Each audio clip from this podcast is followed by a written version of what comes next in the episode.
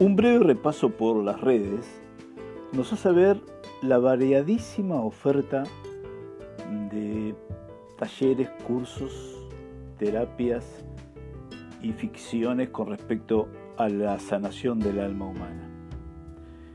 Eh, un pasaje breve por esas publicaciones nos hace ver que la oferta crece día a día.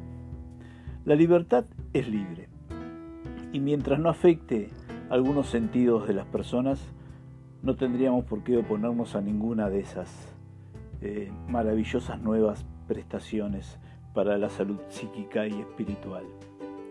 Lo interesante de este fenómeno es que, por ejemplo, hace 1200 años, en la Divina Comedia, se veía, se veía el tratamiento de conflictos eternos, la lucha entre la fe y la razón, la pugna entre la nada y la inmortalidad, la diatriba entre la predestinación y el libre albedrío, habla de la influencia de los astros y de la capacidad del ser humano, y gracias a la inteligencia de éste de sobreponerse a su destino.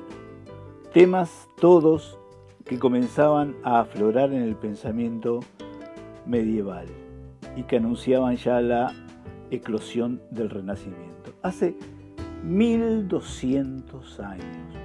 Y por supuesto que todavía hay nuevas escuelas del nuevo paradigma, de la ecuación eh, matemática o de la física cuántica, que hablan de el amor como un recurso para avanzar, eh, el desecho del rencor como un elemento positivo que nos hace fuertes, el manejo de nuestros sentimientos para derrotar la enfermedad, todas fórmulas y conocimientos viejos del ser humano.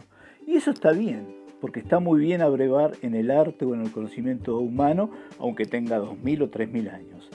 Pero lo que no se dice es que tiene 2.000 o 3.000 años y se vende, se vende como un producto nuevo. Se vende el viejo producto nuevo y parece que si lo vestimos o lo vendemos en una conferencia como que está comprobado por la física cuántica, que lo hayan dicho genios de la humanidad dos mil años antes, no cuenta. No, hay que decir, esto ya se sabe hace dos mil años. Lo del rencor, lo del amor, lo del hecho traumático, la transformación de un sentimiento en una enfermedad, como lo ha estudiado también la psicosomática, es muy bueno avanzar en eso. Y es muy bueno que cada día haya, más ofertas para la sanación. Lo que no es bueno en ese mercantilismo, que se ofrezca como un producto novedoso y en algunos casos terribles, con un nombre de especie de guía espiritual, que es el que preconiza. Después sí hay hechos simpáticos y, y graciosos, no sé, desde la cura del alma o, o la decodificación del, humano, ¿no? que rozan a veces lo hilarante y, a veces lo peligroso.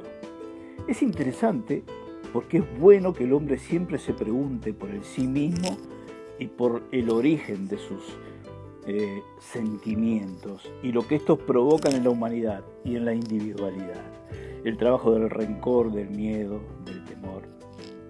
Pero no vamos a decir eh, quienes hacemos psicoanálisis, que es el descubrimiento nuestro y que el mundo tuvo la suerte de que apareciera esa luz.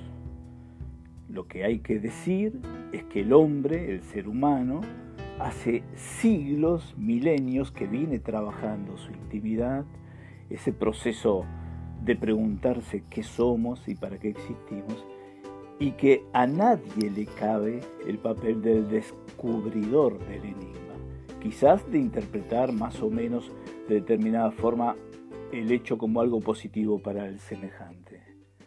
En la industria de la curación, eh, lo único que es a veces indignante es que hay gente que cree que son los dueños de la oferta de mercado de la sanación.